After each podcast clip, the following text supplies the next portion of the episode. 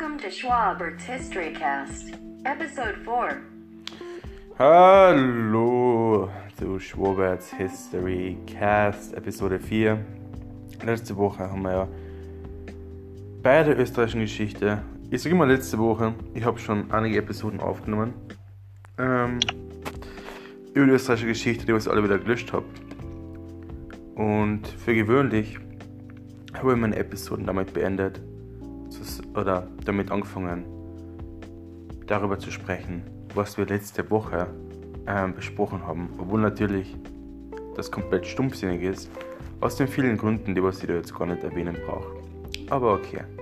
Letztes Mal, ich korrigiere mich jedes Mal aus, ähm, haben wir aufgehört mit der Übernahme ähm, der österreichischen Gebiete durch die Habsburger. Wir haben die ganze Entwicklung von den Babenberger durchgemacht und nun ja, nun über den Otto Kapremischl sind wir jetzt zu den guten alten Habsburger gelangt, die uns jetzt über längere Zeit begleiten sollte. Sollten eigentlich bis zum Ende praktisch. Ähm, obwohl ja, österreichische Geschichte, vielleicht in der letzten Episode haben wir etwas noch von den näheren Sachen sind. Aber ja, jedenfalls, das wird jetzt pretty ähm, habsburgisch werden. Nun ja. Was wir jetzt vor uns finden werden, ist sehr viel Herrschaftswechsel am Anfang. Wir werden in die Zeit der Erbteilungen ähm, hineingeraten. Äh, schier und undurchdringliches Gewirr von unterschiedlichen Herrschern in unterschiedlichen Gebieten in Österreich. Aber starten wir mal direkt rein, okay? Wir haben erklärt, dass ähm, ja, wir haben gehört von Albrecht I. Der hat praktisch ähm, mit seinem Bruder, den Rudolf, das Gebiet von Österreich von seinem Dad gekriegt. 13 ähm, irgendwann.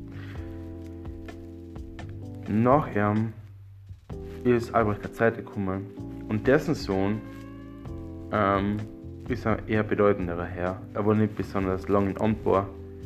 Ähm, sein Name ist Rudolf der Stifter und er heißt deswegen der Stifter, weil er ähm, die Uni Wien gegründet hat, den Stephansdom ausgebaut hat und auch probiert hat, eben habsburgische Gebiete besser zu vereinheitlichen und da ähm, sozusagen an ein paar Hebeln zu drehen, um das Ganze ja, ein bisschen besser für die ähm, Landesfürsten, Landesfürsten sind eben die Habsburger, ähm, zu machen. Und um ihr Macht gegenüber den Ständen das sind eben die Adeligen, die was in die einzelnen Städte und Dörfer wohnen, ähm, auszubauen. Und ja, aber so wie die Landesfürsten, also die Habsburger, gegenüber den Ständen die Macht ausbauen wollen, möchten sie ja ihre Macht vergrößern im Vergleich zum König, den was sie oft selber gestellt haben, aber besonders im Vergleich zu den höheren Landesfürsten. Und da hat es durchaus einen Unterschied gegeben. Und dieser Unterschied zwischen den Herzögen von Habsburg ähm, zu den Erzherzögen und ähm, Kurfürsten hat sich noch vor allem durch Kaiser Karls goldener Bulle aus dem Jahr 1356 herausgestellt. Kaiser Karl, das ist jetzt kein Habsburger, das ist ähm, vielleicht sogar ein Luxemburger, ich bin mir jetzt nicht ganz sicher. Jedenfalls hat er goldenen Bulle gemacht, weil mit den Kaiserkrönungen, da war das sehr undefiniert, wie man zum Kaiser wird.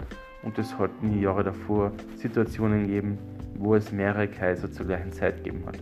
Deswegen ist entschieden worden, ein Kaiser muss in Aachen gekrönt werden, auf den Stuhlbruckar der Große gekrönt worden ist. Er muss diese und jene ähm, Königsinsignien von Papst aufnehmen oder von dem Bischof, wenn es um den Königsthron ähm, geht. und vom Papst, wenn es um die Kaiserwürde geht. Und dort so eine Punkte geben. Und einer dieser Punkte war eben, dass der König und Kaiser gewählt werden sollte ähm, von den sieben Kurfürsten im Heiligen Römischen Reich. Und zur großen Enttäuschung von den Habsburger waren sie nicht Teil von diesen sieben Kurfürsten. Warum hat sich der, ähm, warum hat sich der Rudolf, der Stifter, gedacht, warum sind wir nicht mächtig genug? Warum vernachlässigen die uns so?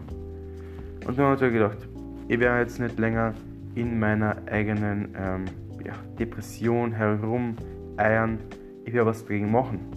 Ich werde das Problem selbst lösen. Und so, noch im selben Jahr, wo er zur Herrschaft angetreten ist, hat er das sogenannte Privilegium Maius gefunden.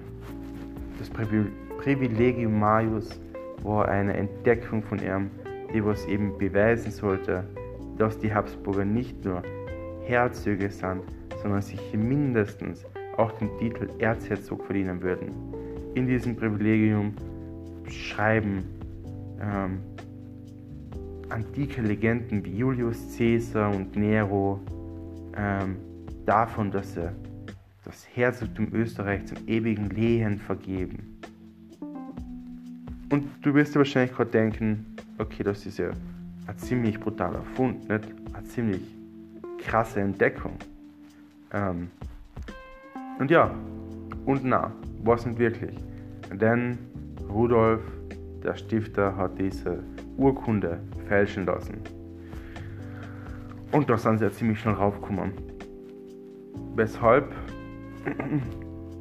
ähm, den Erzher Erzherzogtitel erst dann geben sollte, wann wieder Habsburger Kaiser geworden ist. Und das soll noch Friedrich III. sein. Aber bis dorthin werden wir heute noch kommen, aber da steht noch einiges im Weg. Der wird eben noch das Privilegium Marius anerkennen und die Habsburger zu Erzherzögen machen. Ähm, nun, ja, was noch wichtig ist, in der siebenjährigen ähm, Herzogslaufbahn von Rudolf ist, dass er Tirol sich geschnappt hat. Und damit kommen wir zu einer uns sehr bekannten Person, der Margarete von Maultasch. Ähm, und wir müssen wieder zurückgehen an die Geschichte, die was wir in der letzten Episode gehört haben, eben dass Ludwig IV. von Bayern mit Otto dem Fröhlichen diesen Plan geschmiedet hat, Kärnten und Tirol zu kriegen. Also jetzt waren die Habsburger unter Rudolf den Stifter schon selbst darauf versessen, ähm, Tirol zu kriegen und haben gedacht, okay, mir egal, das was die Bayern, ähm, was wir die Bayern besprochen haben, das ist ja schon wurscht. Ähm, und Tirol hat eigentlich der Margarete vom Maltasch gehört. Sie hat nachher ihren Sohn gegeben, ähm, den Meinhard III., der hat aber keine Kinder gehabt.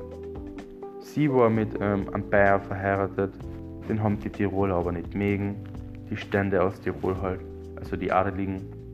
Und als nachher der Meinhard gestorben ist und die Margarete Maltrasch ganz allein war, ist der Rudolf, der Stifter, nach Tirol geeilt und hat sich im Gespräch mit der Margarete Tirol gesnackt. Tirol sollte nicht nur als wichtiges Transitland, vielleicht der Zoll oder was auch immer, zwischen den Alpen und Deutschland, also Richtung Italien, wo der ganze Arabienhandel ist, ähm, große Bedeutung in wirtschaftlicher Hinsicht haben, sondern es sollte auch ein Ort werden, wo der Metallabbau in verschiedener Art und Weise, Silber, Eisen, wie auch immer, die Taschen der Habsburger über lange, lange, lange Zeit füllen sollte. Noch nicht jetzt, wo er es bekommen hat, aber bald. Und ja, also 1363 hat er sich die Ruhe geholt, an die österreichischen habsburgischen Besitzungen angeschlossen. So, aber leider war er nicht besonders lange im Amt dieser Rudolf, der so vieles getan hat, auch für die Vereinheitlichung des Landes hat er eben einiges beigetragen. Ähm, denn 1365 mit nur 27 Jahren und sieben Jahren Amtszeit, wenn man so will, ist er gestorben. Ohne wirklich einen Nachfolger zu nennen. Und dann ist die Situation crazy geworden. Und jetzt kommen wir in die Zeit der Erbteilungen. Und diese Zeit soll ja, bis 1493 andauern. Von 1365 bis 1493.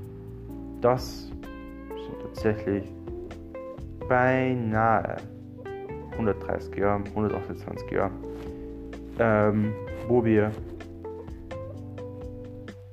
abwechselnd Herrscher haben. Ähm, und zwar zwei gleich am Anfang. Obwohl es eigentlich den Neuburger Vertrag gegeben hat, soweit ich weiß. Muss ich kurz sogar nachschauen. Mm, es hat vorher eine Hausordnung gegeben, die was eigentlich besagt hat, dass man es nicht trennen darf, ähm, die besitzt jemand Habsburger. Aber durch den Neuburger Vertrag von 1379 ist es eben erlaubt worden, das zu trennen. Und dann haben sich die zwei ähm, Herzöge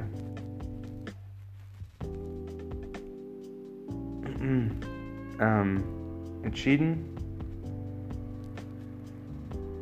sich zu trennen und sich die Besitzungen aufzuteilen.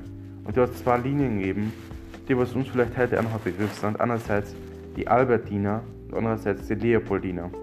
Die Albertiner vertreten noch Albrecht III., den ersten und den zweiten schon kennengelernt, und die Leopoldiner durch, auch durch Leopold III. Also ziemlich einfach zu merken. Ähm, wenn er das ist natürlich. Und die zwei haben jetzt jeder sein Gebiet regiert. Und jetzt möchte ich im Schnelldurchlauf, einfach weil es so lustig ist, die ganzen Namen ein bisschen durchzuwirbeln und denk, zu verwirren und mit zu verwirren, ähm, eigentlich eben ein bisschen über ähm, die Zeit der Erbteilungen berichten. Okay, wir haben Leopold III. und Albrecht III. Ähm, Leopold III. ist bald gestorben und dann sind seine ganzen Söhne an die Reihe gekommen, ähm, ja, an die Reihe Herzog zu sein. Zuerst einmal war es der Wilhelm und Leopold IV. Ähm, das war die nächste Garde. Zuerst mit Albrecht III. Als der gestorben ist, ist Albrecht IV. Ähm, ins Mächteverhältnis gerückt. Also mal Wilhelm, Leopold IV. und Albrecht IV. Mittlerweile schon drei Herrschaften, die was in Österreich bestimmte Gebiete als Herzog regieren. Ähm, das sollte noch mehr werden, denn es sollten noch ebenfalls Kinder von Leopold III., Ernst der Eiserne und Friedrich mit den leeren Taschen dazu kommen, äh, woher auch verschiedene Gebiete erhalten sollten. Und ja, die wechseln sich so ab, der eine stirbt, der andere kommt, der eine stirbt, der andere kommt. Albrecht IV. zum Beispiel aus der Seite der Albertiner stirbt ähm, und ihm folgt sein Sohn Albrecht V. Ähm, und ja, der hat, soweit ich weiß, die österreichischen Gebiete, also die was am Anfang auch schon da waren, Niederösterreich, Oberösterreich regiert. Ähm, und der war der Erste, der was sich wieder mal herausgehoben hat, auf bedeutende Art und Weise. Während die anderen eher Gebiet, so kleinräumige Dinge gemacht haben, war Albrecht V. einer, der was wirklich was weitergebracht hat. Ähm, weil Albrecht V. hat einmal den Move gemacht, also diesen Schachzug, die Tochter von Sigismund, den König von Böhmen und Ungarn zu heiraten. Und als der gestorben ist, ist er König von Böhmen und Ungarn geworden. War schon mal ein großer Move. Also war als Herzog von Österreich, König Böhmen, Ungarn, hat er sich schon da was geholt, Albrecht V. Ähm, 1439 sollte er sogar noch römisch-deutscher Kaiser zum römisch-deutschen Kaiser gewählt werden. Also seine Macht ist angestiegen in diesen Jahren. Es ist unbeschreiblich. Aber 1439 sollte er sterben. Also so schnell geht's. Am Punkt, wo du am höchsten bist, ist alles vorbei. Ist das nicht traurig? Aber vielleicht hat er sich gedacht, so wie manche NFL-Football-Stars, dass man doch am besten aufhört, wo man am besten ist. Ähm, oder so wie zum Beispiel der Marcel Hirscher. Naja, ein bisschen makaberer Vergleich, aber der muss einfach geheim gemacht werden. Oder muss er das nicht? Jedenfalls der Albrecht V., der sich so viel Macht ein, ein ja, hat, wenn du so willst, hat auch einen Sohn gehabt, und der hieß Ladislaus Postumus. Ein recht ungewöhnlicher Name, vielleicht war der liebe Albrecht V. ein bisschen Exzentriker, keiner weiß es so genau. Jedenfalls, dieser Ladislaus Postumus war aber sehr jung. Und deswegen ist er in die Obhut von Friedrich III. gegangen.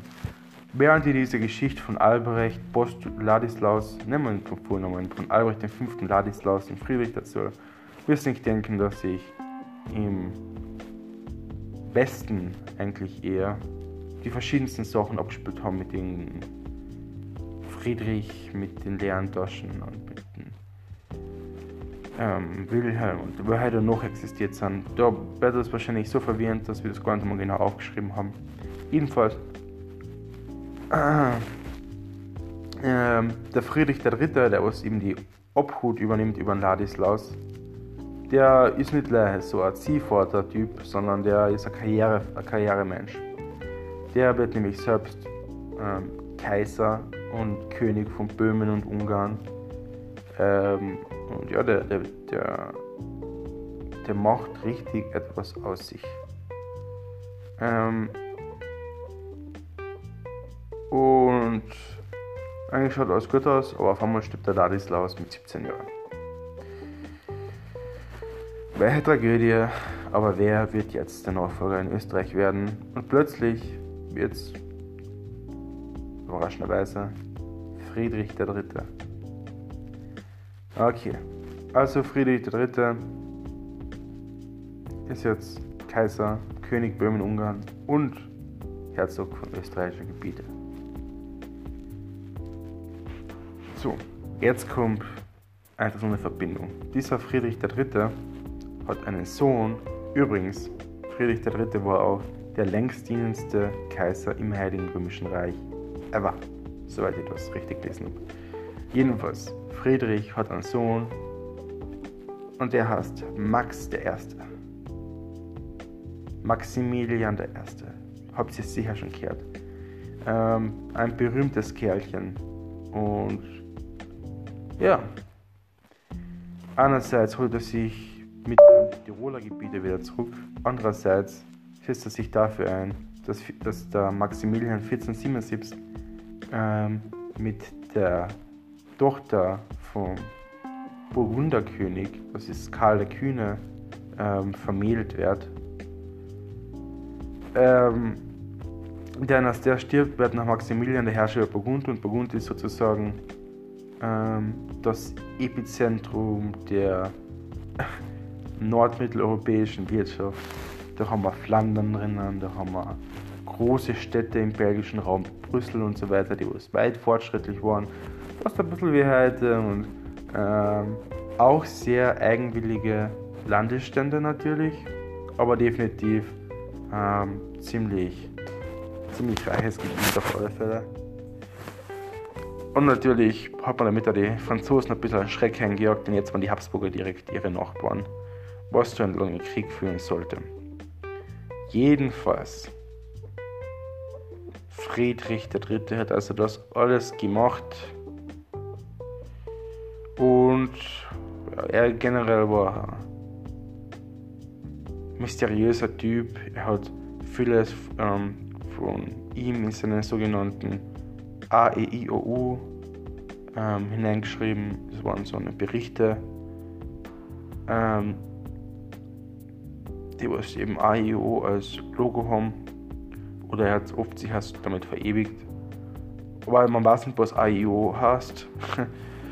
Ähm, es gibt aber Theorien, zum Beispiel Austria est imperare orbi universo, alles Erdreich ist Österreich untertan. Oder Austria erit in orbe ultima, Österreich wird sein, bestehen bis ans Ende der Welt. Also ja, da gibt es Theorien. Aber wie ich schon gesagt habe, der Friedrich war ja König von ähm, Böhmen und Ungarn. Und Böhmen und Ungarn, das werden wir noch hören jetzt in den nächsten paar Sitzungen, die sind sehr eigenwillige Geister. Die lassen sich sehr ungern von Habsburger unterdrücken, denn die haben Landesstände, die was entweder keinen so einen mächtigen habsburgischen König haben wollen oder am besten einen ungarischen ähm, oder sich selbst zum König machen wollen. Jedenfalls in Böhmen macht der Georg Podibrat Probleme und in Ungarn Johann Janos Huniadi. Huniadi ist ein sehr bekannter ähm, Name und ihm folgt dann ähm, der Reichsverweser Matthias Corvinus in Ungarn als neuer ähm, Adeliger, der was Probleme macht. Und der wird sogar nachher ah, ah, neben der ungarischen Krone auch die böhmische ähm, sich schnappen. Und dann auf einmal denkt er sich, hey, wenn der Friedrich glaubt, dass er Böhmen nicht Ungarn kriegen kann und ich jetzt gerade Böhmen nicht Ungarn habe, darum kann ich nicht den Friedrich sein Gebiet holen. Und so marschiert er 1485 nach Wien, schnappt sich Wien, besetzt das, erobert es und bleibt da dort. Ähm, aber er stirbt 1490 und dann, ja, ist er weg und jetzt sind wieder die Habsburger am Zug, sich die ungarischen und böhmischen Gebiete anzueignen. Ähm, ja. So viel zum Friedrich, denn der stirbt 1493 und in seine Fußstapfen tritt nach der Max und der hat nun endlich die österreichischen, habsburgischen Gebiete, die durch so viele Erbteilungen auf die verschiedensten Menschen verteilt worden sind, endlich wieder in einer Hand. Maximilian I. Wer war dieser Typ? Er war ein Typ, der sich sehr bewusst war, wie wichtig Image Management für einen österreichischen Herrscher ist. Er hat sich dargestellt als einer unter kargen Umständen äh, aufgewachsener Herrscher zu sein, der was angeblich der letzte Ritter des Mittelalters ist. Ähm, und er hat sich irgendwie zu einer Legende stilisieren lassen. Aber dieses letzte Mittelalter mittelalterliche Ritter. Das hat gar nicht zu ihm gepasst, denn in Wahrheit war das Gegenteil. Das sind wir jetzt ja schon 1490, 1500. Da kommen wir jetzt schon so in die Zeit der Reformation, Humanismus etc. etc. Ähm, vor allem die Reformation und er war definitiv ein sehr fortschrittlicher Kaiser, der sich immer für die neuesten Trends interessiert hat, äh, auch so sehr belesen und äh, vor allem in der Kriegsführung war er ja, an neuen Technologien interessiert, wie zum Beispiel den Schieß, das Schießpulver, mit dem er die aufständische Stadt Kufstein niedergeschossen hat. Ähm, und ja, das war, der, das war halt sein. Aber wenn man über Maximilian redet, dann redet man vor allem über die Heiratspolitik von ihm. Mögen die anderen Krieg führen, Österreich, du heiratest. Ähm, die Aussage, die was vielleicht ihr alle schon mal gehört habt, dass die Österreicher sicher so groß gemacht haben mit den Hochzeiten, die was sie geführt haben und der Vernetzung mit verschiedenen europäischen Staaten, ähm, ist nicht tausendprozentig korrekt, denn das hat jeder gemacht. Hochzeiten aus politischem Hintergrund waren Standard im, ja, im europäischen Spiel der Mächte. Da hat es halt ein Liebeshochzeit gegeben oder so, da war es eigentlich immer nur ähm, darauf bedacht, dass man sich irgendwie ein Erbe holen kann. Und dass sie keinen Krieg geführt haben, hat auch nicht gestimmt, denn der Maximilian hat eigentlich andauernd irgendwo mit irgendwem einen Krieg am Laufen gehabt. Ähm, also können wir diese diesen Mythos so schön erklären mag, ähm, an Akte stellen. Was wirklich die Habsburger groß gemacht hat, war die Heiraten, das stimmt. Aber vor allem, dass sie Glück gehabt haben, dass ihre Heiratspartner immer ausgestorben sind und die nachher in die Rolle geschlüpft sind. Ähm, okay, gehen wir durch, durch die Heiraten. Über Maximilians der Heirat von Maria von Burgund haben wir schon gesprochen, also als Karl der Kühne gestorben ist. Ähm, hat er sich dementsprechend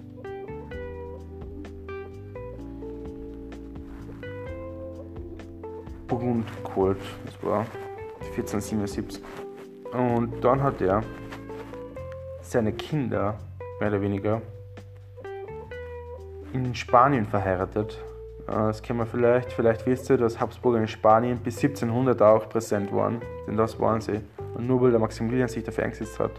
Er hat seinen Sohn Philipp den Schönen mit ja, Johanna der Wahnsinnigen, ein nicht so schmeichelhafter Name, vermählt. Und die Margarete von Habsburg mit dann Johann von Kastilien und Aragon. Aragon, sorry. Nicht, jetzt haben wir den Herr der Ringe-Universum jetzt gerade. Und ja, um das kurz einmal weiter auszuführen, er ähm, hat also der Philipp der Schöne mit Johanna der Wahnsinnigen hat er zwei Kinder gehabt, die was von Bedeutung sind. Nicht, ob es näher oder nicht. Das war Ferdinand I. und Karl V. Und Karl V. soll nachher König in Spanien werden, schlussendlich, wo man lange Zeit nicht gewusst hat, ob es Ferdinand I. oder Karl V. wird. Es ist schlussendlich Karl V. geworden. Der ist auch später Kaiser im Heiligen Römischen Reich. Und ja, dann trennen sie sich ein bisschen. Der Ferdinand geht nachher nach Österreich, in die österreichischen Gebiete. Und der Karl halt eher in Spanien unterwegs. Ähm, aber es sind nicht die einzigen Heiraten, die was wir jetzt zu verzeichnen haben, denn 1515 ist es zu den Wiener Doppelhochzeiten gekommen. Nicht nur im, Westen waren sie aktiv, wir haben schon gehört, Osten immer mit dem Ziel, dass man endlich Ungarn und Böhmen fix dabei hat. Ähm, Friedrich III. war ja schon König, aber er hat nicht ganz Habsburg gehabt. Maximilian, ähm, als er noch König oder zumindest Herrscher in Österreich geworden ist, da ähm, war es dann so, dass Böhmen und Ungarn wieder mehr in der Herrschaft der Habsburger waren. Friedrich ist tot, wir nehmen kein, kein Habsburger mehr. Ähm, in Böhmen und Ungarn sind die sogenannten Jagellonen an die Macht gekommen. Und zuerst einmal, bevor man irgendwas macht, ähm, hat der Maximilian 1506 ähm, den Doppelheiratsvertrag geschlossen mit den Jagellonen. Das war praktisch so ein Deal. Ähm, wer zuerst stirbt, der kriegt das Land. Und 1515 ist nachher geheiratet worden. Ähm, Ludwig II. Jagiello mit Maria von ähm, Habsburg und Karl Ferdinand, ähm, Karl V. und Ferdinand I.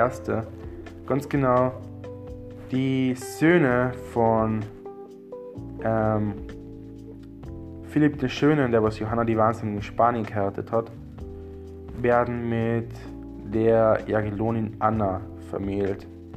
Ähm, zu dem Zeitpunkt sind beide noch kleine Kinder, deswegen musste Maximilian I. sich in Vertretung für die Bade mit der Anna verheiraten.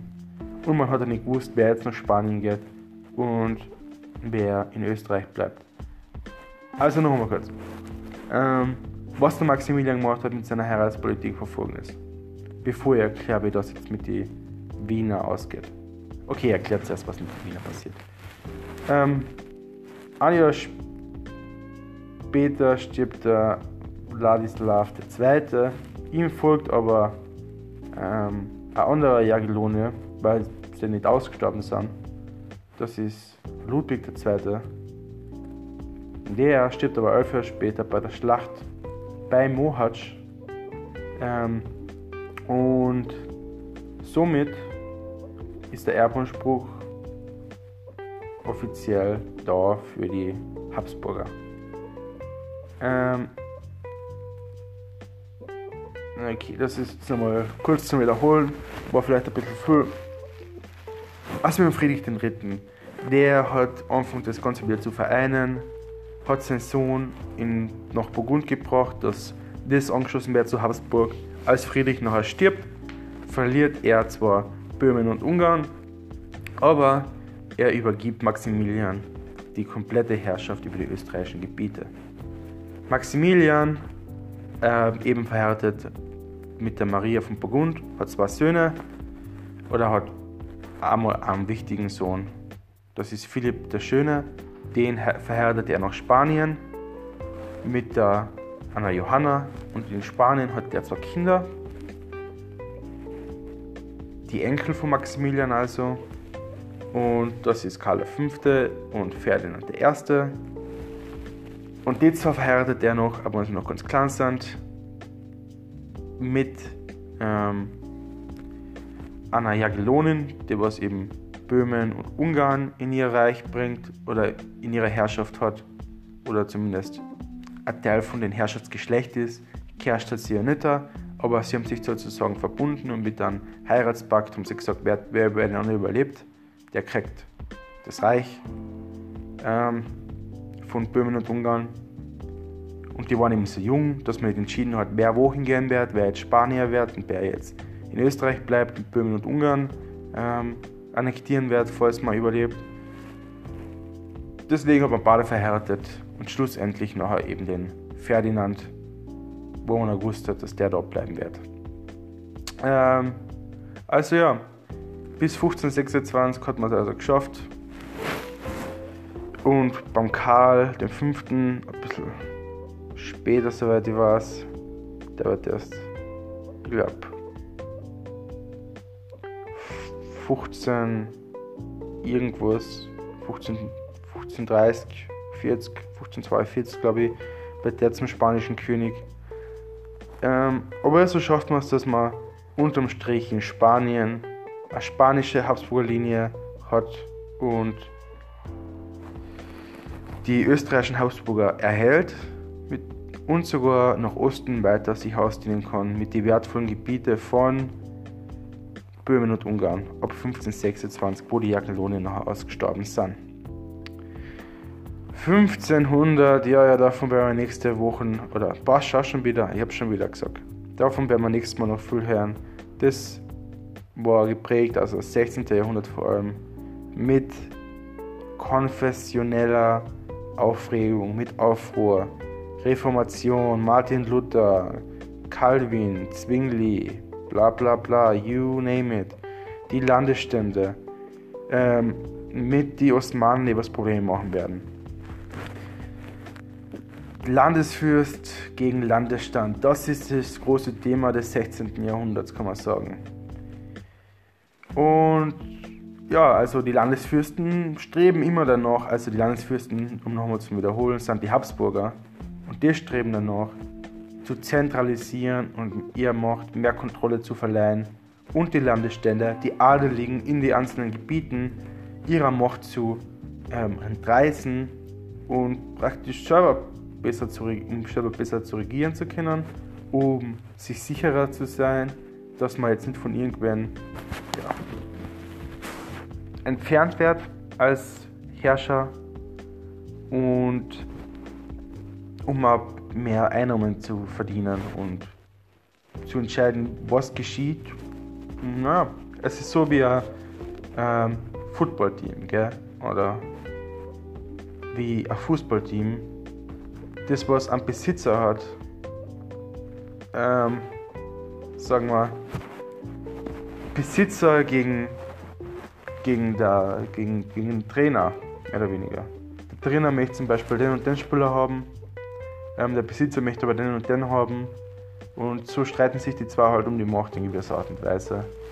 Der Besitzer möchte natürlich genau entscheiden, wohin sein Team geht und was damit passiert, denn er ist immerhin der Besitzer, der Landesfürst. Und der Landesstand denkt sich aber, vielleicht kann ich mir da ein bisschen mehr Macht ergattern und mir selbst aus mir was machen. Ähm und ja, das war es eigentlich. Was noch zu Maximilian zum Sagen ist, der was eben der Vater von diesen ganzen Besitzerweiterungen war, für sich selber in Burgund, aber dann auch eben in Spanien und Ungarn und Böhmen. Der hat da eben in Bezug auf seine Verwaltung und seinen Einfluss Entscheidungen getroffen in, Finanz in Finanzverwaltung, hat Ansätze neuer ähm, modernerer Staatlichkeit geschaffen, hat probiert, die Stände zurückzudrängen, Denn über lange Zeit waren die habsburgischen Besitztümer praktisch nur voneinander unabhängige Länder, die was praktisch nur durch den Landesfürsten vereint waren, der was aber nicht viel, nicht viel damit gemacht hat in dieser Einheit. Untereinander waren sie halt miteinander verbunden und er hat eben probiert, das zu verbessern. Ähm und ja.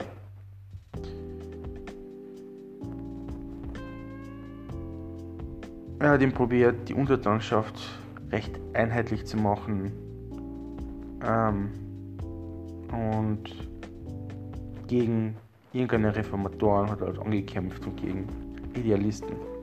Und stirbt dann schlussendlich 1519 und geht in Geschichte ein als einer von den bedeutendsten Habsburger Herrschern. Alright, alles klar. Das war's von mir. Wieder eine nette Episode gemacht, ein bisschen schneller wie letztes Mal. Danke fürs Zuhören. Ich hoffe, es war nicht zu verwirrend. Die erste Episode hat einen Haufen Namen drinnen gehabt. Und das tut mir auch dementsprechend leid. Aber ich denke, ähm, dass das vielleicht nicht so uninteressant war.